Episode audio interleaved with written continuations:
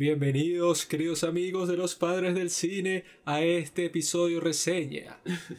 Vamos a estar hablando de la película I'm Thinking of Ending Things del gran Charlie Kaufman, estrenada recientemente en la plataforma de streaming conocida como Netflix. Aquí tengo a mis dos buenos amigos Robincito y Pablicito. Vamos a hablar rápidamente de lo que cada uno pensó sobre esta gran obra de arte. Yo lo que pensé cuando vi esta película aparecer en mi feed de Netflix fue que, bueno, estaba esperando mucho tiempo para algún estreno porque llevo todo este tiempo en cuarentena llorando, no tengo nada nuevo que ver, nada nuevo que hacer. Veo que es la nueva película de Charlie Kaufman. Ha pasado mucho tiempo sin una nueva película de Charlie Kaufman. Y digo, por fin voy a poder deleitar mi cerebro. ¿Por qué, Charlie? ¿Por qué? mi experiencia humana con sus grandes imágenes. Pero llega el momento de verla y ¿qué pasa? me desilusiono casi tanto como con mi última esposa. Cinco una años, cinco años Tantos años, huevón. ¿Por qué no haces esto durante la pandemia? El tipo hizo Anomaliza y este es un buen momento para estrenar una película como hizo Christopher Nolan con Tenet, que están diciendo que es más o menos buena. ¿Ya viste? No. Va a ser pero mierda que dudo que sea tan mierda como I'm Thinking of Ending Things que les voy a decir rápidamente porque creo que es una mierda, pero que le doy 0 de 10 así de una no y que, ay, más o menos me gustó, tiene una buena cinematografía. No, compadre, es una mierda, pero así que, que, que, una mierda de elefante, que son unas pilas así grandotas de mierda en el desierto del Sahara. Bueno, así de mierda. La película está hecha para un grupo de gente bastante específico, los intelectuales maricones que en vez de ocupar sus mentes con algo que sí lo merece académicamente, como la filosofía, como la medicina, la biología, todas las disciplinas académicas, usan su energía mental hacia el cine y se masturban sobre las películas que son difíciles y que, ah, mira, yo sí entendí esto porque se basa en un concepto filosófico del gran filósofo. Eso no tiene que ser así, compadre. El cine es para sentir. El cine es que te da un golpe en la cara, ¡pum! Y tú, tú te quedas, ¿qué fue eso? Está un golpe emocional, un golpe a tu corazón. Pero esta mierda de película son puras conversaciones pseudo intelectuales, pseudo filosóficas, pseudo mierdera. Y es una película que Charlie Kaufman hizo para sí mismo, masturbándose en su propia habitación sin pensar en ninguno de nosotros que tienen que pasar dos horas y diez minutos viendo esta mierda. O sea, si tú vas a hacer una película terrible, por lo menos hazla de media hora para que yo pase y la vea así de mierda. Él no tiene el derecho. De hacer Vas a hacer una basura dos horas y diez minutos y esas dos horas y diez minutos para un tipo como yo las pude haber invertido en algo mucho más valioso que en ver tu basura de filme. Esta es una película para que los pajudos intelectuales intensos, ¿verdad? Se sientan superiores intelectualmente hablando, se sientan superiores a ti, porque ellos supuestamente disfrutaron algo que solamente ellos pueden comprender. O sea, yo soy superior a ti porque disfruté algo que a ti te parece la día, pero para mí la gran vaina. Es que tú no lo entendiste, pues ese fue el problema y tú tampoco. Juan Pablo, eso es intensito, ¿verdad, Juan? Yo entendí todo, pues. O sea, ustedes están y que, Marico, ¿qué es eso? No tiene sentido. Y que, Marico, no te leíste el libro de David Foster Wallace. O sea, ahí está todo. Marico, pero una película que de verdad te tienes que. el existencialismo de Schopenhauer. Eres estúpido. Una película donde de verdad, literalmente hablando, te tienes que esforzar para verla. Yo tuve que esforzar mi vista para leer las letras de los, del inicio del título y del final. cuando el final aparece eh, writing for the screen and directed by Charlie Kaufman. Tuve que hacer un esfuerzo porque ahora, ¿verdad? Crees que todo lo que hagas tiene un significado. Eres un pretencioso. Para Al final, esa gente. bailando no tiene sentido solo para ti. Déjame disfrutar. Como lo hice hasta con Anomaliza, que pensaba que algo peor que eso no ibas a hacer, pero lo hiciste. ¿Qué será lo Anomaliza? Ahora, I'm thinking of ending things. ¿Qué será lo próximo, huevón? O sea, una película, no sé, de tres horas de dos bichos hablando en el carro, pero más ladilla que la mierda con este Jesse Plemons y la otra actriz que al principio iba a ser Brie Larson, pero al final terminó siendo esta. No sé qué hiciste. Para la gente que todavía no sabe de lo que estamos hablando, esta película se vende como algo sencillo. Una jeva que va con su novia a visitar a sus padres. Y yo dije, ah, mira, Charlie Kaufman, de hacer unas películas todas locas y una escala gigantesca, ahora va a ser algo sencillo. Pero ¿qué pasa? pasan media hora en el carro hablando huevonadas, llegan a la casa de los padres y se va al territorio de madre de Darren Aronofsky y empieza a pasar un coñazo de vainas que, bueno, yo los primeros tres minutos en que empezó todo esto a cambiar, yo dije, coño, qué profundo. Pero al cuarto minuto digo, bueno, ya esto se fue a la mierda. Yo lo que pensé es que esto va a ser un thriller, ¿no? Porque te ponen y que están entrando a esta granja y una granja en donde pasan cosas perturbadoras y que unos cerdos que se murieron solos en un establo así, pasando por una experiencia, o sea, que debió haber sido una tortura horrible, ¿no? Entran para la casa y ven que en el sótano hay unas marcas de arañazos en la puerta, ¿no? entonces ya te hace pensar y que, ay, ¿quién tenían encerrados estos en el sótano para que tengan eso ahí? Después bajan los padres de este tipo y son las personas más extrañas, más particulares del mundo que actúan así súper insoportablemente, ¿no? Y pegan gritos y se ríen súper extraño. Toni Collette. Hacen un montón de cosas raras, ¿no? Con Tony Colette, que hay un montón de gente que dice, qué gran actriz, mira la cara de loca y el grito que pegó en Hereditary, que esos son actores como de mi- microteatro, pues, de un teatro de mierda, que, que bueno, te piden y que mira, mira cómo exageró esta expresión, qué genia. Cuando en el cine todo el punto de la vaina que sea natural, ¿no? Que sea sutil. Esta es la tipa menos sutil del mundo y todos están y que, ¿por qué no la nominaron a los Oscars? A mí me gusta? Tony Colette, bueno. pero está hablando con Juanqui que parece así una bicha de microteatro que está promocionando su propia obra, así con cara de loca, disfrazada y que con unos folletos de mierda. Mira mi obra, y con esa risita más chillón y ladilla del mundo. Que, ojo, David, David Thewlis. Marico, siendo actor, weón, Yo él es el personalmente que no hace, tuve- él es el que hace la voz de Michael, el protagonista de Anomalisa, el muñequito. Yo personalmente no tuve problema con el contenido de la cinta. Si es dirigido para intelectuales, para un- el que sea, en verdad no me importa. Yo tuve problema en todo lo demás. O sea, tú puedes hacer una película sobre lo que quieras, No pero si es una ladilla, problema con eso. Es que no es disfrutable. porque ponte, ajá, el contenido. Tú puedes meter todos esos conceptos así que son como conceptos de las otras películas de Charlie Kaufman, que, que ay, mi vida es triste y no sé qué vaina, la esperanza no sirve para nada, cosas así. Y como, e incluso dice frases que son finas, ¿cuál es el problema?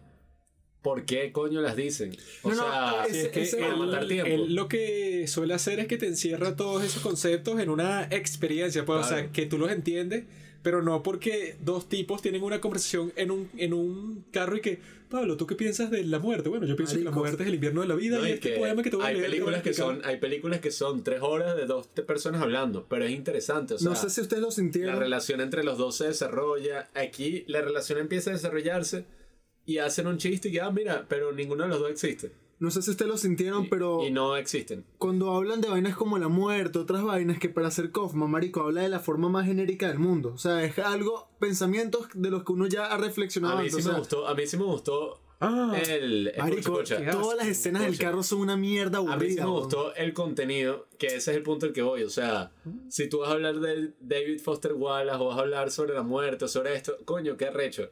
Pero no es el momento de que tú vayas a hacer una película, dedicar todos esos recursos, hacer media hora del carro las para que me películas hables no son eso. para hablar, compadre. Para eso son los podcasts. Estamos haciendo un podcast en donde nosotros Marico. podemos hablar tres horas de lo que nos dé la gana. Bueno, es que eso es lo que estoy diciendo. O sea, el contenido que, no, que él hizo una película de esto, de lo otro. Él puede haber hecho una película de lo que sea. Pero si, coño, no tiene un propósito fijo. O sea, es una vaina y que, bueno, que ni siquiera, o sea, porque yo después investigué y ya sé qué son, cuáles son los significados ocultos.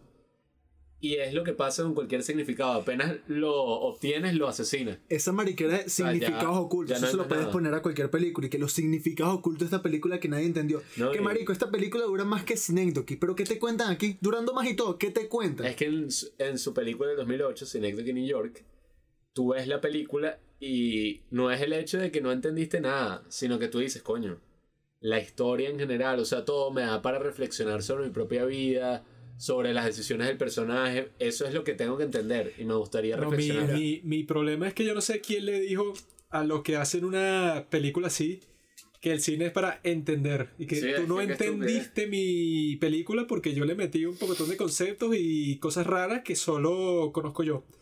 Cuando la idea es que tú tienes que sentir la cosa, pues, o sea, si fuera un libro que está hecho eso para que tú lo, lo puedes, puedes releer cada página las veces que te dé la gana, no, o sea, si no puedes hacer eso en una película, volver a ver la escena todas las veces que quieras porque le dañas todo el ritmo a la película, que la idea es que se desenvuelva como una canción, ¿no? O sea, que muchos directores dicen que el cine tiene más en común con la música que con la literatura, ¿no? La cosa es que imagínate una canción de 2 horas y 10, yo no la voy a estar reescuchando 15 veces, solo y que, bueno, es una ladilla completa escuchar la canción, pero coño, en la letra hay como unas vainas interesantes que se hablan, entonces quiero entender de qué es, cuál es la Ah, historia. entonces, están esta gente, ¿no? Que no los voy a mencionar por nombre porque se menciona el pecado, pero no el pecador.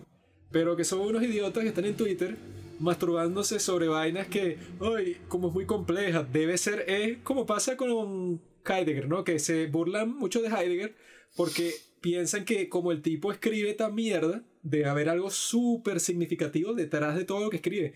Él no sabe escribir, lo hace tan mal que como nadie lo entiende, debe ser bien arrecho. Entonces hay tweets como el siguiente, ¿no?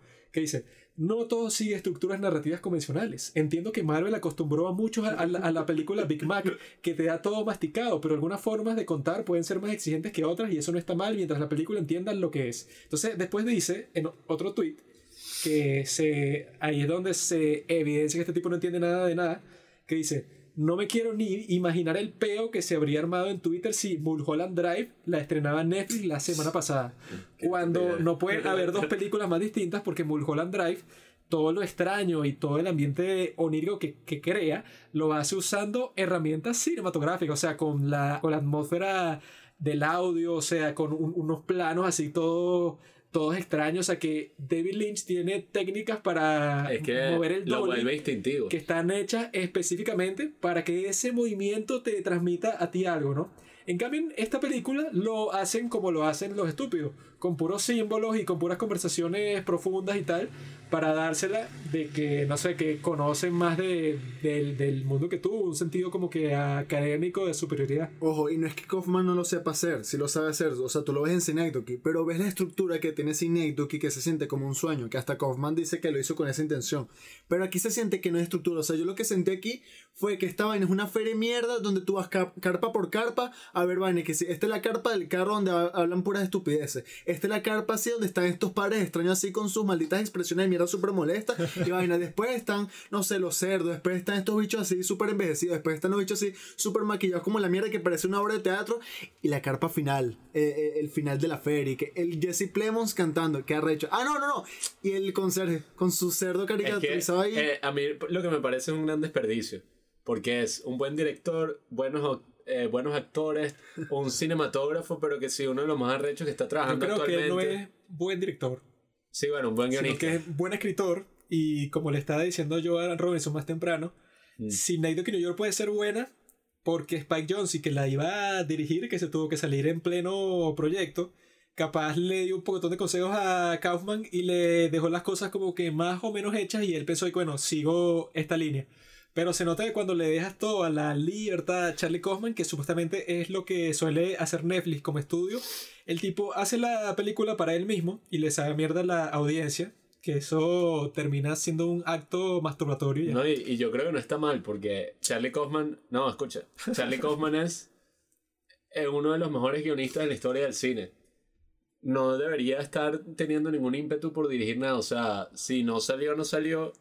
Debería seguir colaborando con alguien como Spike Jones que pueda hacer una película sin Charlie Kaufman y es. También que, O sea, mira Her, o sea, son tipos que tú dices, bueno, este tipo particularmente es tremendo director. Sí, son tipos que saben darle el enfoque a la historia. Y que yo eso es creo- lo que le hace sí. falta a esta vaina. Este no tiene ningún enfoque. Esto es una. Y yo creo que Synecdoche, bueno, obviamente fue.